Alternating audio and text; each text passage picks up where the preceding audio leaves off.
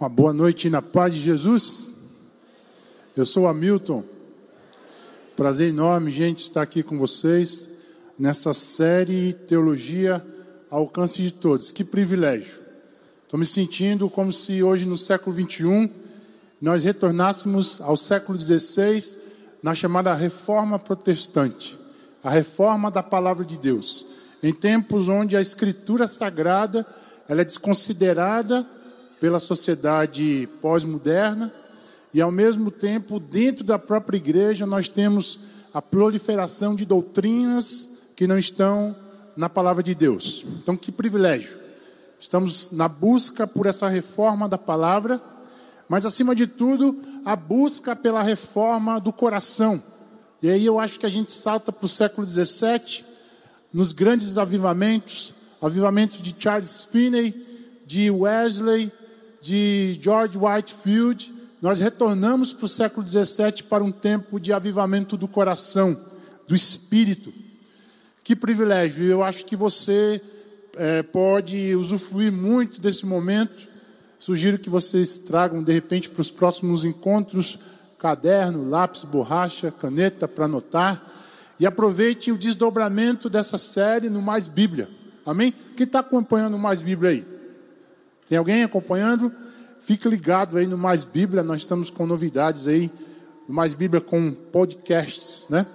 Eu queria dar aqui as boas-vindas, uma boa noite àqueles que estão nos ouvindo pela internet, aqui na tendinha, aqui também na, na tenda.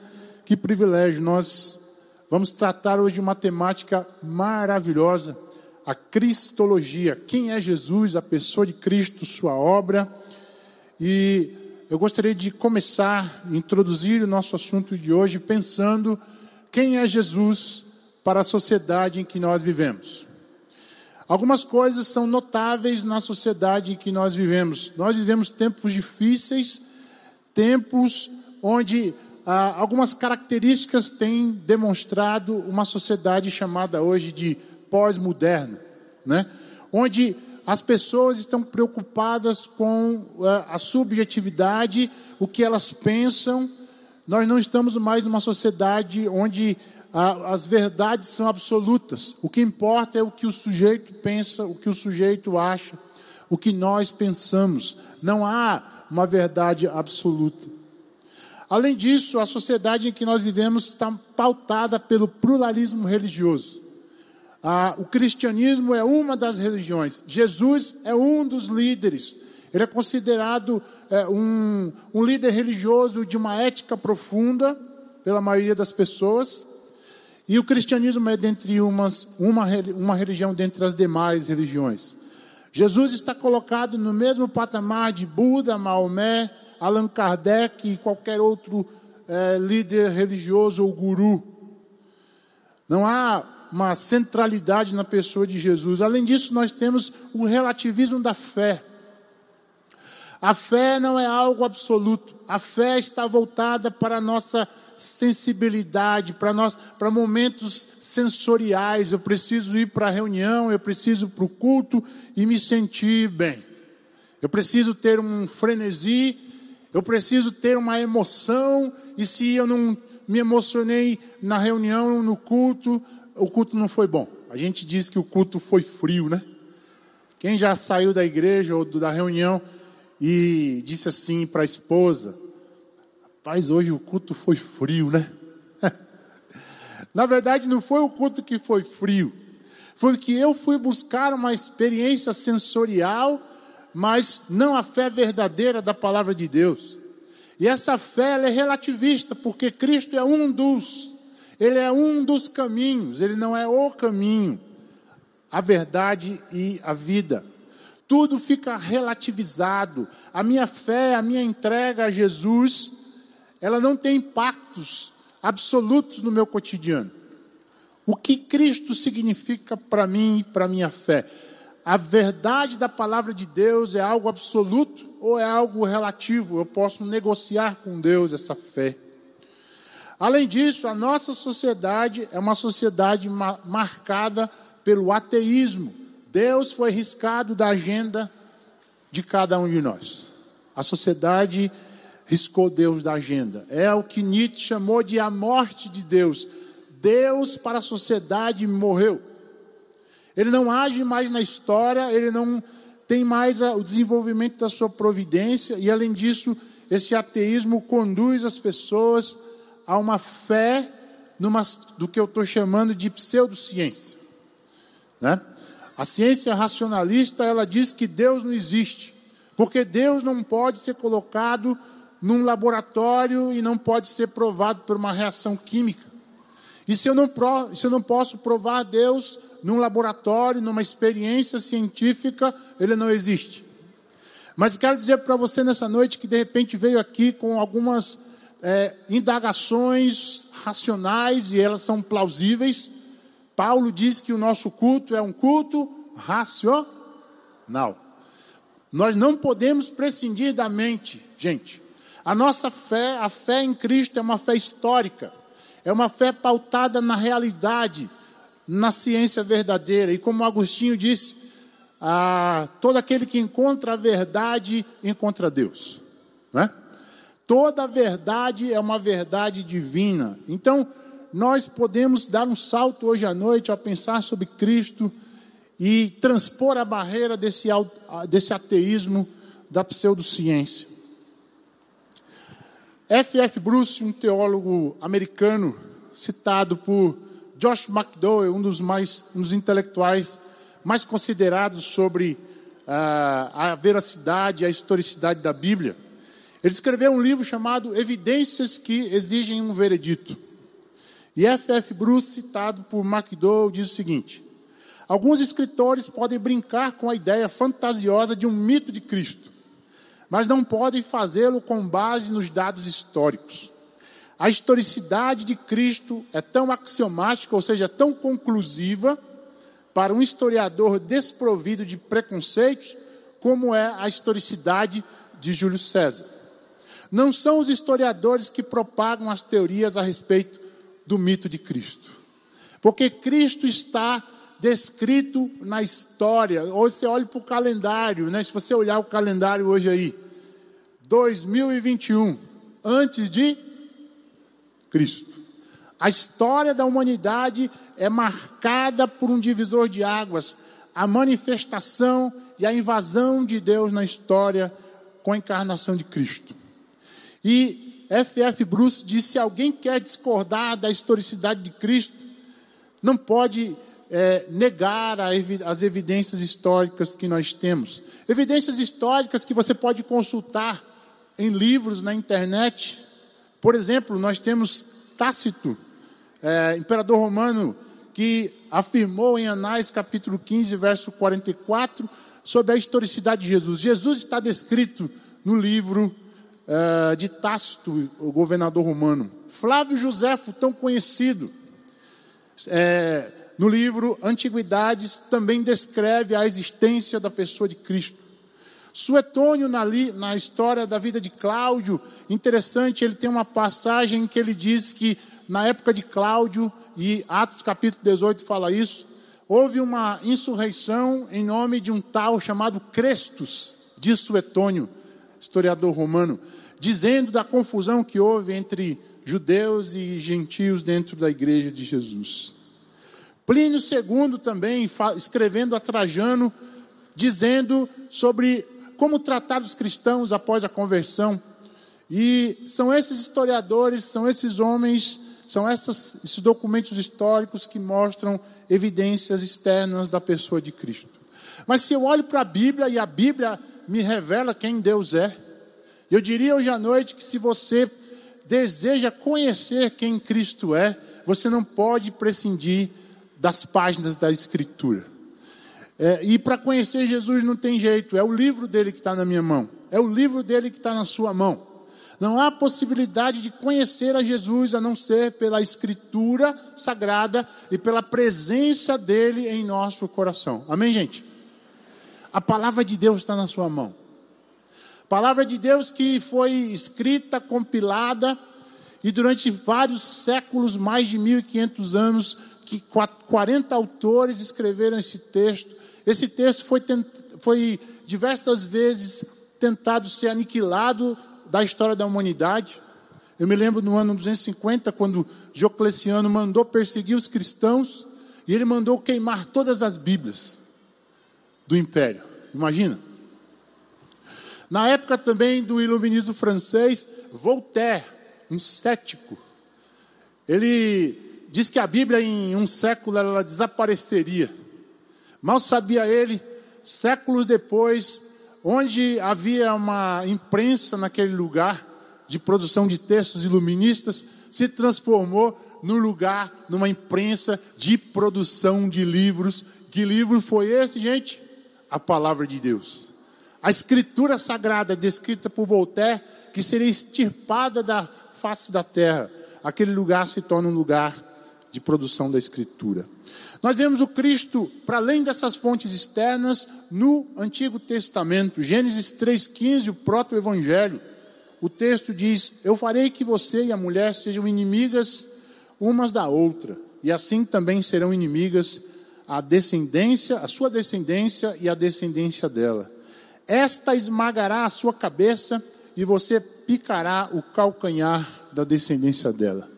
O texto de Moisés já apresenta para nós que a semente da mulher, ela iria esmagar a cabeça da serpente, mas ela lhe feriria o calcanhar, ou seja, Jesus venceria, estabeleceria a sua autoridade sobre o inimigo, mas não haveria possibilidade de fazer isso se não fosse pela morte. Jesus venceu. E toda autoridade lhe foi dada no céu e na terra, e por isso ele tem poder sobre o inimigo de Deus e poder ainda sobre o último inimigo que estamos para vencer. O último inimigo, Paulo diz, é a morte. Jesus venceu a morte. O último, o último inimigo já está vencido, meu irmão.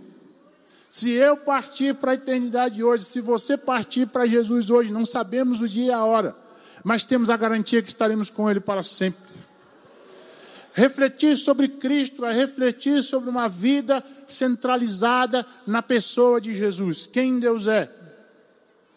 E veja, se eu olho o Antigo Testamento, há uma centralidade de Cristo no Antigo Testamento. Veja, se eu olho o Pentateuco, os cinco primeiros livros da Bíblia, de Gênesis a Deuteronômio, eles vão falar sobre o fundamento de Cristo. Cristo virá. Há uma promessa. Gênesis 3,15 inaugura essa promessa. E aí temos Deuteronômio capítulo 18, por exemplo, que fala que haveria um profeta da linhagem de Moisés que seria, que falaria da vontade de Deus. Sabemos que esse profeta é Cristo. O Pentateuco apresenta essa história, a história de uma família, a história universal, a história da família de Abraão, para focalizar num filho de Jacó, Judá, e dessa tribo de Judá, nós sabemos que vem a salvação. Jesus, o leão da tribo de Judá. Que perfeição o fundamento de Cristo no, no Pentateuco. Os livros históricos preparam as doze tribos. Dessas doze tribos, então, o Judá é escolhido, como nós falamos, e há um processo de Deus revelando-se na história de é, Josué a Esther, preparando a tribo de Judá para ser o caminho do Messias. Nos livros poéticos, os sábios, os inteligentes, os salmistas, os músicos anelam por Cristo. Temos os salmos messiânicos aí, né? Salmo 22, por exemplo. Deus meu, Deus meu, por que me desamparaste? Davi não sabia, mas ele já estava prefigurando Cristo na cruz. Nos livros proféticos, nós teremos a confirmação de quem Cristo é. Ele virá. Os profetas falaram disso. Quando eu olho, por exemplo, gente, para Isaías, a descrição de Isaías 53 é a perfeição da descrição do Calvário. Ele morreu pelas suas transgressões, nós fomos sarados. Que maravilha! Isaías, o profeta messiânico.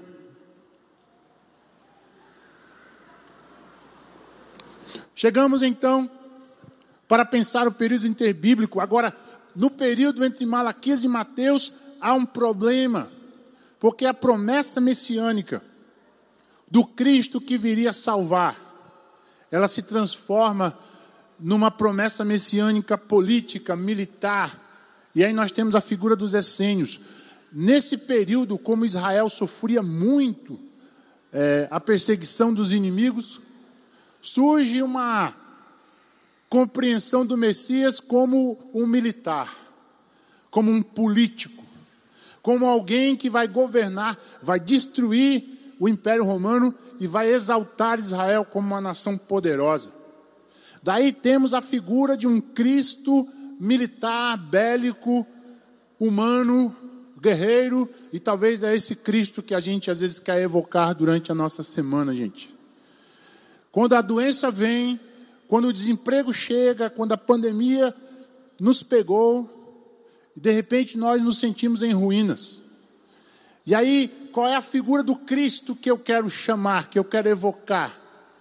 É o Cristo que resolve imediatamente. É o Cristo que traz a bênção, é o Cristo que traz a cura, é o Cristo que tira da UTI. Nós não queremos compreender a presença do Cristo que está conosco todos os dias, até a consumação dos séculos, seja na alegria, seja na tristeza, seja na morte, seja na vida. Como Paulo diz em Romanos capítulo 8, que nada poderá nos afastar do amor de Deus, nem perigo, nem espada, nem a morte e nem a vida. Cristo está com a gente em qualquer um desses momentos. Amém, gente? Que maravilha! Mas nós queremos o Cristo militar, o Cristo bélico, o Cristo que chega destruindo tudo e colocando a gente, né, o povo de Deus. Não é esse Cristo da Bíblia. E foi por isso que no Novo Testamento ele veio para o que era seus, mas os seus não o. As pessoas estavam esperando esse militar político. Mas João capítulo 1, verso 14 nos diz: no Novo Testamento nós vemos Cristo agora. A palavra se tornou um ser humano. Cristo humano, Cristo divino, aquele que está no seio do Pai, aquele que é o Criador como Pai. Mas em Jesus a palavra se tornou um ser humano e morou entre nós, cheio de amor e cheio de verdade. E nós o vimos, e nós vimos a revelação da sua natureza divina. Aqui nós vemos o lado humano de Jesus e o lado divino de Jesus. Nós dizemos que Jesus é 100% homem e ele é 100% Deus. Natureza divina que ele recebeu como filho único do Pai, o aquele que estava no seio do Pai. Meu irmão, se você quer conhecer a Deus, se você quer saber o que Deus pensa sobre você, se você quer saber o que Deus acha sobre você, não há outra saída a não ser perceber o Cristo, o Deus material, o Deus materializado que fez gente como a gente na pessoa de Cristo. Filipenses no livro o Jesus que eu nunca conheci. Recomendo a leitura para aqueles que gostam de ler. É um livro fantástico. Filipiansen é um jornalista americano, né? Hoje ele está tendencioso a uma teologia que nós chamamos de teísmo aberto. É uma teologia que abriu um pouco, né, do sentido mais ortodoxo do cristianismo, de uma fé mais centrada na palavra de Deus. Mas o livro Jesus que eu nunca conhecia é fantástico. É um jornalista que pega experiências da vida e começa a mostrar quem Cristo é. Olha o que o Jansen diz. Das muitas razões para a encarnação, certamente uma foi responder à acusação de Jó. Tens olhos de carne, ele dizendo a Deus. Durante algum tempo, Deus teve. Olha só, gente.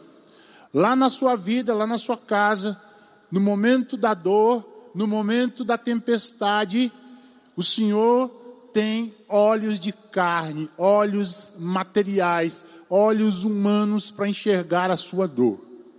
E Ele faz isso através da pessoa de Cristo. Hebreus capítulo, capítulo 4, verso 15 em diante, é uma passagem linda.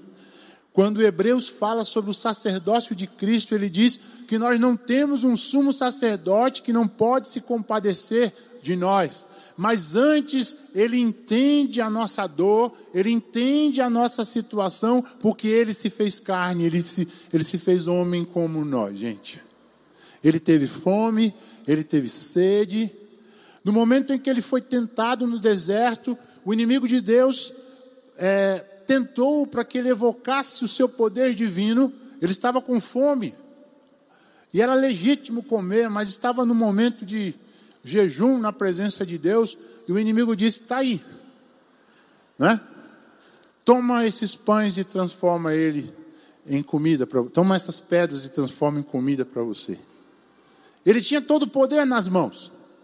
Mas diz o texto sagrado que Jesus usou a palavra de Deus para vencer o inimigo.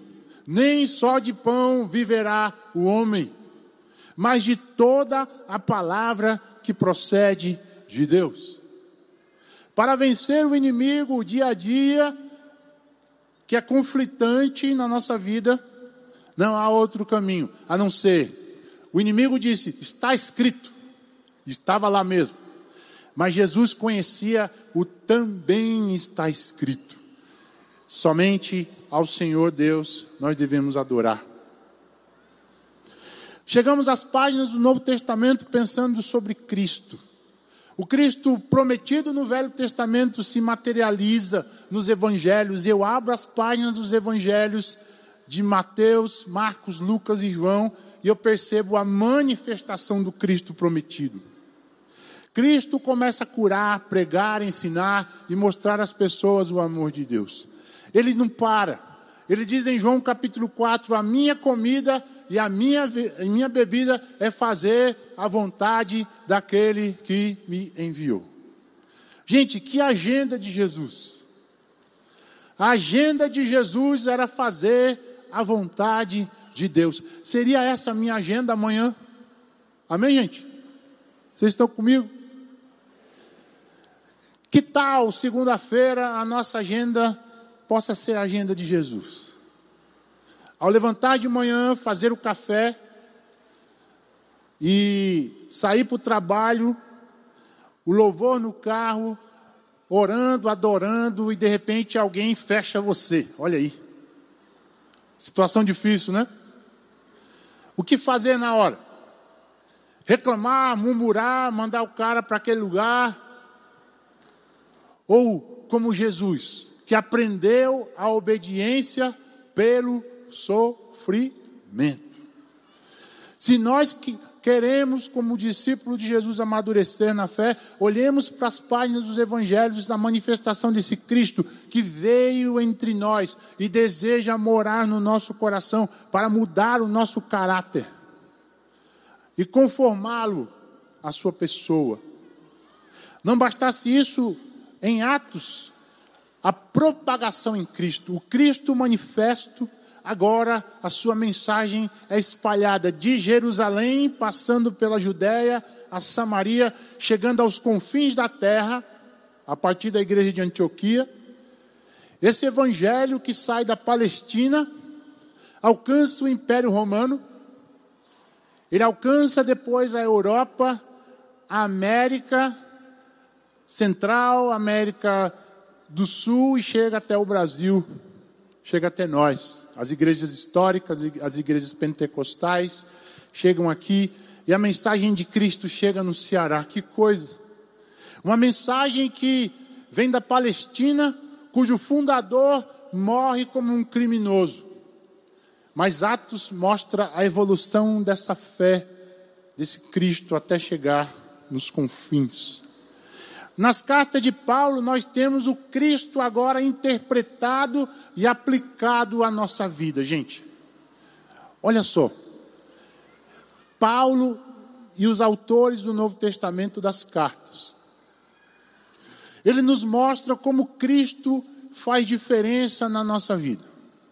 Ou seja, muito mais do que estar aqui nessa reunião hoje à noite e aprender intelectualmente sobre a fé em Jesus.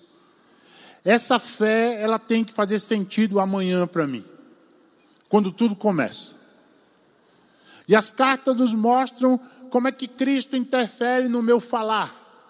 A minha palavra tem que ser temperada com sal, Paulo diz.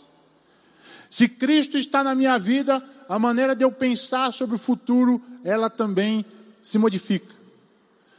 Eu tenho um objetivo, eu quero fazer faculdade, eu quero morar no exterior, eu quero, eu tenho planos, eu tenho sonhos, mas o que Cristo pensa sobre isso? Eu já coloquei aos pés do Senhor esses sonhos. Eu já coloquei aos pés de Jesus esses, esses projetos. As cartas nos mostram o Cristo vivo aplicado à vida da igreja, gente. E por fim, entre a vinda de Jesus a expectativa da segunda vinda, nós temos no Apocalipse a consumação em Cristo. E aqui é a minha esperança diária, quando eu saio para o trabalho. Um dia, tudo isso aqui será transformado em glória. Tudo isso aqui um dia, é, essas convergências, essas divergências políticas, bandeira azul, bandeira vermelha, bandeiras ideológicas, segmentação dentro da igreja, partido A, partido B, ministério A, ministério B, placa de igreja A, placa de igreja B, não haverá mais. O choro, a Bíblia diz que ele enxugará de nós toda lágrima. As lágrimas que você tem derramado na presença de Deus, talvez essa semana. As dores, as lutas, as enfermidades, é, o, a possibilidade da morte de um ente querido, quem sabe? Toda lágrima será, de, será colhida pelo Senhor e Ele enxugará do seu rosto. E nós temos a expectativa de Apocalipse 11, 15, que um dia os reinos da terra serão do Senhor Jesus e do seu Cristo, e a igreja de Jesus reinará com ele para todos sempre. Aleluia!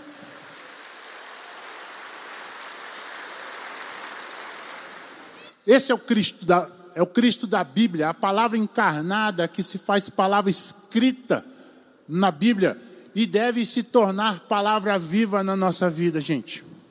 Eu quero, nos minutos que me restam, discutir aqui três questões básicas sobre, sobre Cristo. E que você. Faremos aqui algumas indicações de leitura ao final. Se você quiser aprofundamento, tem mais Bíblia, tá? Já antecipando para vocês. Tudo que, vai, tudo que acontece aqui aos domingos, nós vamos ter desdobramentos às quartas-feiras e na última quarta-feira do mês, nós temos programado um negócio bem legal, bem especial para vocês aí, que vocês fiquem atentos às redes sociais. Três questões básicas sobre Cristo. Vamos falar sobre quem Jesus é, discutindo sua natureza, quem, o que Jesus Cristo fez, sua obra, e porque eu preciso de Jesus Cristo, a sua importância. Porque talvez hoje aqui você veio nos visitar, quem sabe, e deve estar perguntando aí: esse cara está falando desse Jesus e tal, mas por que, que eu preciso dele, né? O que, que eu fiz de errado? Sou um cara bom, eu não matei ninguém, né? nunca fiz nenhuma besteira, nunca traí a minha esposa, sempre passei o troco legal. Ou de repente eu sou outro tipo de pessoa, eu sou. Aí, irmão, esse, esse, esse cara não sou, não, todo certinho. Eu já fui preso, eu já fiz besteira, eu já traí minha mulher, eu já vi um bocado de cor na vida, eu estou aqui, mas estou todo errado, irmão. Para você também, Cristo está aqui para dizer algo para o crente e para aquele que não crê. Eu gostaria de ler uma passagem com vocês que está no Evangelho de Marcos, capítulo 8, a partir dos versos 27. Nós vamos fazer a leitura. Marcos capítulo 8, verso 27, se você quiser abrir, senão você pode é, acompanhar no telão. É uma passagem após a, a multiplicação dos pães e a popularidade de Jesus está muito alta. As pessoas estão atrás de Jesus por conta dos seus milagres. E talvez é, o Evangelho hoje seja uma isca, talvez, em alguns, algumas instâncias, em algumas igrejas, o Evangelho tem uma proposta de apresentação de um subproduto da fé, que são as curas, os milagres. E nesse momento Jesus está aqui, a popularidade dele está muito alta, por conta da multiplicação dos pães. E o Evangelho de Marcos diz o seguinte, capítulo 8, verso 27. Jesus e os seus discípulos dirigiram-se para os povoados nas proximidades de Cesaré de Filipe. No caminho ele perguntou: Quem o povo diz que eu sou? Jesus olhou a multidão e começou a perguntar: O que que esse pessoal está querendo aí, gente? Falou para os discípulos: Eles estão atrás de mim por quê? E eles responderam: Alguns dizem que és João Batista, outros Elias, e ainda outros um dos profetas. E vocês? Jesus estava preocupado com a resposta. E, quer dizer, estava provável que as pessoas ao redor tinham essa compreensão de um Cristo milagreiro, de um Cristo eh, da solução do problema. E talvez seja essa a interpretação que nós tenhamos de Cristo. Ele é o milagreiro, ele é o profeta, ele é o guru. E Jesus estava preocupado: o que, que esse povo, esse pessoal que anda comigo aqui, esses doze, o que, que eles vão dizer de mim? E aí, Pedro, aquele Pedro bastante sanguíneo, bastante estabanado, que fala o que não deve, na hora errada, da forma errada e para a pessoa errada, Cristo. Agora o Pedro acerta uma aqui, né? Quem se identifica com Pedro aí, né? Que é meio estabanado às vezes, sanguíneo, fala, depois pensa, ao invés de pensar para falar, né? Agora nessa, nesse ímpeto agora ele dá uma dentro. Olha só. E vocês dizem o que de mim? Pedro respondeu: Tu és o Cristo. E nas, nas outras passagens dos evangelhos ele diz lá em Mateus: Tu és o Cristo, o Filho do Deus vivo. E Jesus os advertiu que não falassem a ninguém, ninguém a seu respeito. Ora, pensando sobre quem Jesus é agora nessa passagem, nós podemos dizer que Jesus Cristo é a figura central da história do mundo. Como falamos, o nosso calendário está dividido entre antes e depois de Cristo. Pedro agora ressalta duas coisas importantes sobre a pessoa de Jesus. Primeiro, ele é o Cristo. Ele é o Messias prometido do Velho Testamento. O desenvolvimento embrionário da profecia de Gênesis 3,15, aquele que viria para esmagar a cabeça da serpente e vencer o inimigo de Deus. E o seu ministério dioturnamente, em três anos e meio aqui nessa terra. Diz Mateus capítulo 4, verso 23. Ele, e ele andava pelos povoados, pelos becos da cidade, pregando o evangelho, ensinando a palavra de Deus e curando os enfermos. Esse é o nosso Cristo, gente. Quem é Jesus para você? Um mestre? Um guru? Alguém que de repente é o gênio da lâmpada que vem para resolver os seus problemas. Não é esse o Cristo da palavra. O Cristo da palavra é o Deus que se fez gente como a gente e morreu na cruz para estar com a gente para toda a eternidade. Bancroft disse: a história é a história de Cristo. Omiti-lo seria como omitir da astronomia as estrelas ou a botânica das flores. Não há possibilidade de pensar o universo sem a presença, o poder e a providência de Cristo. João capítulo 1 diz que aquele que no princípio era a palavra, e a palavra era Deus, e a palavra estava com Deus. E diz o texto que Deus se fez carne. E o Senhor Jesus ao vir sobre, sobre nós, ao invadir a história, ele toma, a, ele, ele assume a possibilidade de sentir a nossa dor, de sentir o que eu sinto, de sentir o que você sente, para que ele pudesse então, como Cordeiro de Deus que tira o pecado no mundo, abrir o caminho novamente de acesso a Deus. Mas afinal, quem ele é para você? O que ele significa na sua vida? Quem é Jesus quando você acordar amanhã às 5 da manhã? O que, que ele significa para você? O que Jesus significa quando o dia mal acontece na sua vida? Quem é Jesus quando a enfermidade bate a sua porta? De repente eu posso pensar assim, irmão, eu vou, vou ser sincero. Eu não tenho habilidade para lidar com esse negócio aí, não.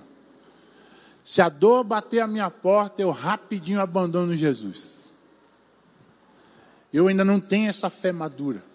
Eu quero dizer para você nessa noite: o Senhor quer transformar a nossa mente, o nosso coração e as nossas atitudes para uma experiência profunda com Cristo da Bíblia. O Cristo que é muito mais do que uma ideia. Os filósofos adoravam uma ideia. É, o mundo das ideias, o Uno, os neoplatonistas. Nós não adoramos uma ideia, nós adoramos uma pessoa. O nosso encontro diário não é com uma concepção, com um conceito, é com a pessoa de Jesus. Colossenses capítulo 1, versos 15 em diante. Quem é Jesus? Ele é a imagem do Deus invisível, o primogênito de toda a criação, pois nele foram criados todas as coisas no céu e na terra, as visíveis e as invisíveis, sejam tronos, soberanias, poderes, autoridades. Todas as coisas foram criadas por ele e para ele. Inclusive você, inclusive eu, a minha vida, a minha casa, tudo que eu tenho. Ele é antes de todas as coisas e nele tudo subsiste. Ele é o cabeça do corpo, que é a igreja, é o princípio e o primogênito dentre os mortos, para que em tudo ele tenha a supremacia. Jesus é a explicação do universo, gente. Hebreus capítulo 1, verso 3 diz que o Senhor sustenta todas as coisas do universo pela palavra do poder de Jesus. Se não fosse Jesus, o universo se desintegraria imediatamente. Mas é o Senhor, o Logos, a palavra eterna, que sustenta, que estabelece a providência, que permite que o cosmos se torne cosmos e permita ser cosmos. Sem a presença de Jesus no universo, nós já estaríamos completamente desintegrados. Porque temos trabalhado contra a natureza, poluído os rios, destruído, não é? A natureza, a sociedade, Cristo tem nos ajudado, tem preservado a nossa vida. Jesus Cristo é antes de tudo e nele tudo subsiste. Você pode experimentar isso hoje à noite. Você pode se perceber hoje em Cristo. Paulo diz que nós estamos em Cristo, assentados com Ele na, nas regiões celestiais. Nós estamos em Cristo. Essa é a nossa segurança. João capítulo 1, verso 1 e 2. No princípio era aquele que é a palavra, a palavra estava com Deus e era Deus. Há uma relação de singularidade entre o Pai e o Filho, mas há uma relação de unidade também. Eles são um, eles têm a mesma perspectiva, a mesma unidade, o mesmo poder, a mesma eternidade, mas são singulares. Como Daniel falou hoje à noite aqui, hoje pela manhã. O Pai é o planejador, o Filho o redentor e o Espírito o santificador. E diz Colossenses que nós lemos que ele é o cabeça da igreja. Se nós estamos em Cristo, nós fomos inseridos no seu corpo e nós somos membros uns dos outros. Cristo, cabeça da igreja. Nós, parte do seu corpo. Você tem essa percepção de pertencimento. É a coisa mais importante da nossa vida, gente. Essa sensação de que eu pertenço a alguém. O ser humano precisa dessa coisa. É por isso que a gente se identifica com o time de futebol, né? É por isso que a gente se identifica com os grupos, porque eu preciso me sentir parte de algo. Eu preciso da sensação do pertencimento. Eu pertenço a Cristo e Ele é o cabeça da igreja. E como tal, eu pertenço à sua igreja. Eu pertenço a um GR, a um grupo de relacionamento. Nós precisamos dessa sensação. Todas as coisas foram feitas por intermédio dele. Sem ele, nada do que existe teria sido feito. Nele estava a vida, e a, é a vida era a luz dos homens. Quando Cristo entra na vida de uma pessoa, a luz de Deus chegou. As trevas se dissipam, gente. O olhar da pessoa muda. A mente, a compreensão do mundo, a perspectiva da vida, da história, se torna uma mudança de 180 graus. Quem teve essa experiência aqui já com Jesus? Aleluia! Há um divisor de águas na vida de um ser humano, antes de Cristo e depois de Cristo. A experiência da vida e, e, e João disse que vida eterna é muito mais do que a eternidade futura, gente. Ele diz que a vida eterna é a comunhão com Deus. João capítulo 17. Estar em Cristo é estar experimentando a vida eterna. Josh McDowell, esse que eu acabei de citar para vocês, no livro Evidências que lhe exigem um veredito. Jesus se declarava ser Deus e ele não deixou nenhuma outra, outra escolha. Sua proclamação deve ser verdadeira ou falsa. Sua proclamação deve ser verdadeira ou falsa. Por isso, ela constitui um conceito que merece profunda consideração. Ou das duas, uma. Pelo que Jesus fez, pelo que ele disse, pelo que está escrito na Bíblia, das duas, uma. Ou ele é um lunático que falou um bocado de coisa que não tinha nada a ver para as pessoas, mas difícil alguém, né? Dizer o que Jesus disse com tanta coerência, ser um mito ou ser um lunático. A única opção real e viva demonstrada pela história é que Jesus é como Pedro disse: Tu és o Cristo, tu és o Messias prometido. O Senhor é a solução da humanidade. E o Senhor é o Filho de Deus.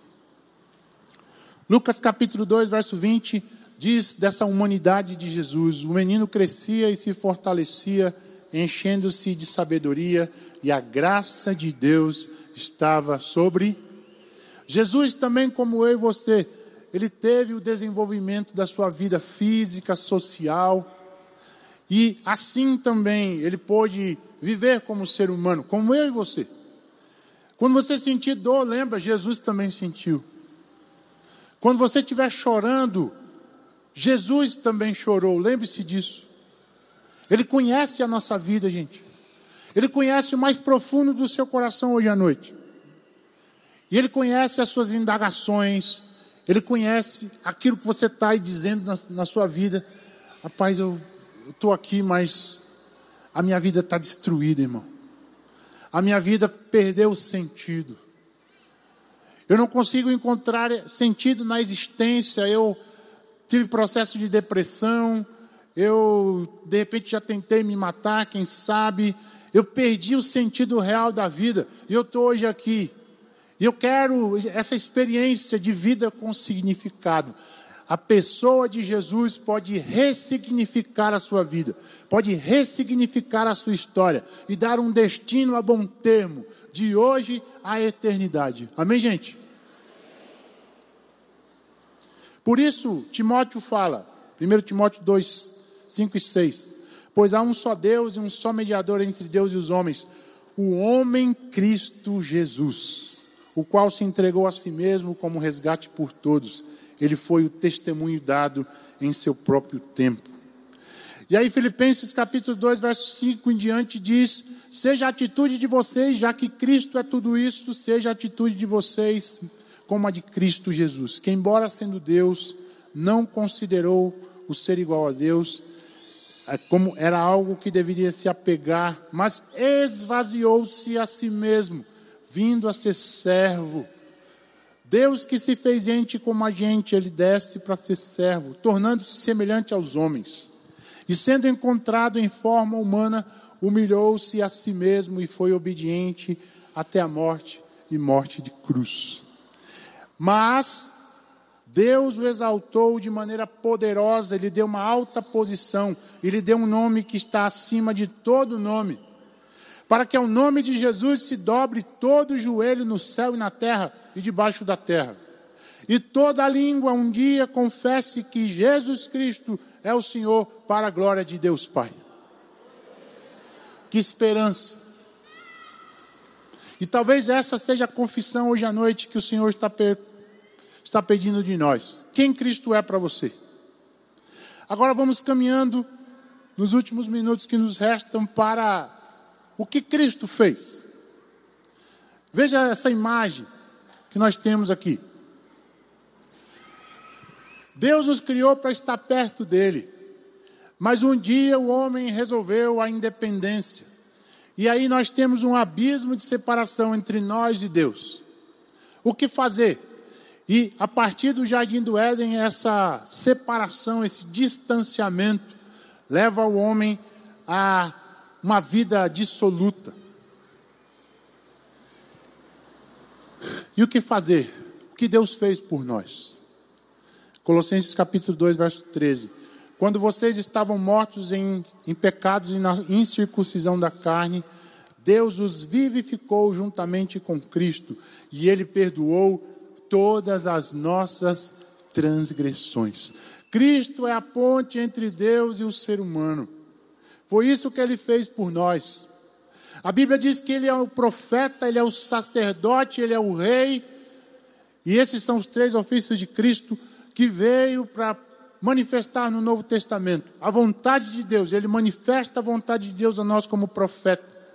Como sacerdote, ele é o mediador entre Deus e os homens. E como rei, ele manifesta o reino de Deus a nós. Ele traz o reino para nós. Para o ser humano vivendo uma vida caótica, a cruz de Jesus traz o reino. E por fim, por que eu preciso de Jesus Cristo hoje? Você pode estar perguntando hoje à noite. Por que, que eu preciso de Jesus? Eu não tenho nenhum pecado, ou eu tenho todos os pecados que alguém possa ter. O fato é que no momento em que o homem se separa de Deus, o Senhor Deus, a ira de Deus é afetada, e aí somente o sacrifício de um animal poderia apagar o pecado, como acontecia no Velho Testamento. Mas no Novo Testamento, Jesus é o Cordeiro de Deus que tira o pecado do mundo. E João capítulo 3, verso 16 diz que Deus amou tanto o mundo que deu o seu Filho unigênito, para que todo aquele que nele crê não pereça, mas tenha a vida eterna. Você precisa de Jesus porque você precisa ser resgatado pelo amor de Deus. Você precisa de Jesus porque a sua vida está afastada de Deus de repente. Eu posso estar afastado de Deus aqui na igreja, como fora da igreja. Eu posso estar longe, uma vida dissoluta, ninguém sabe, ninguém está sabendo, meu GR, quem sabe, minha família, meu pai, minha mãe, tudo na escuridão, tudo na calada da noite, ninguém está sabendo disso. Mas de repente você está sendo confrontado hoje à noite para uma mudança de vida. Você que está fora da casa do Pai, dentro da casa do Pai, não importa, nós precisamos redirecionar a nossa vida hoje à noite. Eu quero, chegando nas considerações finais, pensar com vocês o que nós falamos hoje à noite. Eu queria já que o pessoal do louvor pudesse subir também. Quem é Jesus para mim? Quem é Jesus para você? Tratamos de sua natureza. Ele é, gente, ele é Deus que se fez homem. O Cristo humano, o Cristo divino. O que ele fez em minha vida? Qual foi sua obra? Quem eu era antes de Cristo? Quem sou eu hoje antes de Cristo? E eu que já fui transformado por Jesus. O que Cristo significa para mim no meu cotidiano? Como Ele está na minha história todos os dias? Como eu tenho sentido e percebido a Sua presença na minha vida todos os dias? Será que eu tenho buscado a comunhão com Ele na palavra? Ou será que eu tenho é, me distraído com outras tantas coisas, gente. Nós somos distraídos por tanta coisa. Pela internet, hoje foi falado aqui, pelo WhatsApp, pelo Instagram. Quando eu percebi, já se passaram duas horas no Instagram, no Facebook facilmente. Mas não há possibilidade de conhecer e de ter um encontro pessoal com Jesus se durante o dia eu deixar um pouco de ser a Marta dos afazeres e me tornar a Maria da contemplação. Contemplar o Senhor, pausar na presença de Jesus. Que preciosa é sentir Sua presença hoje à noite. E por fim, porque eu preciso dele todos os dias, a importância dele na minha vida. E quando eu decido isso, eu decido convidar o Senhor para a minha vida, para morar no meu coração, o afastamento que eu estava de Deus. A cruz de Jesus estabelece a ponte. E o reino de Deus chega até mim, gente. O reino de Deus quer chegar na minha casa. O reino de Deus quer chegar na sua casa. Ele quer chegar na tua casa para dissipar a discórdia, para acabar com a briga de marido e mulher, filhos e pais, para que a tua casa tenha paz, para que você tenha sobriedade para sentar à mesa, orar a Deus, agradecer pelo alimento e que o, e o reino de Deus está estabelecido ali na sua vida. Romanos capítulo 14, verso 17. Porque o reino de Deus não é comida e nem bebida, mas é paz, alegria e, e fé no Espírito Santo. Eu termino as minhas palavras hoje à noite com um convite a uma leitura do livro Em Seus Passos que Faria Jesus. Essa é a pergunta que ele faz hoje à noite, para mim, para você. Amanhã, quando se acordar, tá legal? Você levantar, abrir seus olhos, ligar seu carro, pegar o ônibus. Em seus passos, que faria Jesus? Charles Sheldon. Que Jesus faria na espiritualidade do seu quarto, na sua vida devocional, você e Deus? Como Jesus agiria e como é que ele está olhando a sua vida conjugal, sua vida com seu marido? O que Cristo faria no teu trabalho, na faculdade, na vizinhança, no grupo de relacionamento, no ministério, na vida cotidiana? Essa noite, essa série nos convida a uma teologia viva, uma teologia encarnada, uma teologia que sai da mente e desce para o coração e transforma-se em, em vida. Eu acredito nessa teologia, a teologia devocional, a compreensão do Deus, do Cristo, do Espírito que mora em mim e se transforma em gestos de amor, em gestos de afeto, em que o Cristo vem para a minha vida para acabar com a gritaria. Imagina a vergonha por um casal. Pai falou da IBC, ó irmão. Mas o meu vizinho está todo dia ouvindo os gritos meu com a minha mulher aqui. Que testemunho. E por fim, a cristologia, refletir sobre Jesus, como Paulo diz em Romanos 1, em Colossenses 1, 27. Se tudo der errado, se a doença vier, ou se a bonança vier, Paulo diz: que a única coisa que movia a vida dele era Cristo em nós, a esperança da glória. Cristo na sua vida, Cristo na minha vida, Cristo na nossa vida, Cristo na vida da nossa igreja, a esperança da glória, hoje e para sempre. E eu termino as minhas palavras com as palavras de Philip Yancey no livro Jesus que eu nunca conhecia, eu recomendo a leitura. Seria demais dizer que desde a ascensão Jesus tem procurado outros corpos para iniciar de novo a vida que ele viveu na terra. A igreja serve como a extensão da encarnação, que foi o primeiro jeito de Deus estabelecer a sua presença no mundo. Jesus estabeleceu a sua presença no mundo ao se encarnar, mas Jansen diz que a continuidade da vida e da obra de Jesus se dá por meio da sua igreja. Eu e você, gente. sendo Cristo encarnado amanhã, sendo Cristo encarnado hoje à noite no jantar ainda. Dá tempo, né? Dá tempo. Eu queria fazer dois convites hoje à noite aqui. Ao ouvir essa palavra, eu queria fazer um convite primeiro para você, que é crente em Cristo Jesus, mas não tem vivido uma vida que glorifica ao Senhor. Cristo está longe, irmão, do meu coração. Faz tempo que eu não leio a Bíblia. Faz tempo que eu não oro. Eu queria fazer esse convite hoje à noite para você que quer, que quer um, uma renovação espiritual na sua vida, como cristão em Cristo Jesus. Onde você está no seu lugar, levante sua mão aí se você é um crente em Cristo Jesus e precisa de restauração da sua vida. Aleluia. Tem crente em Cristo Jesus aqui querendo nova vida, gente. Ele está aqui, ele está batendo a porta.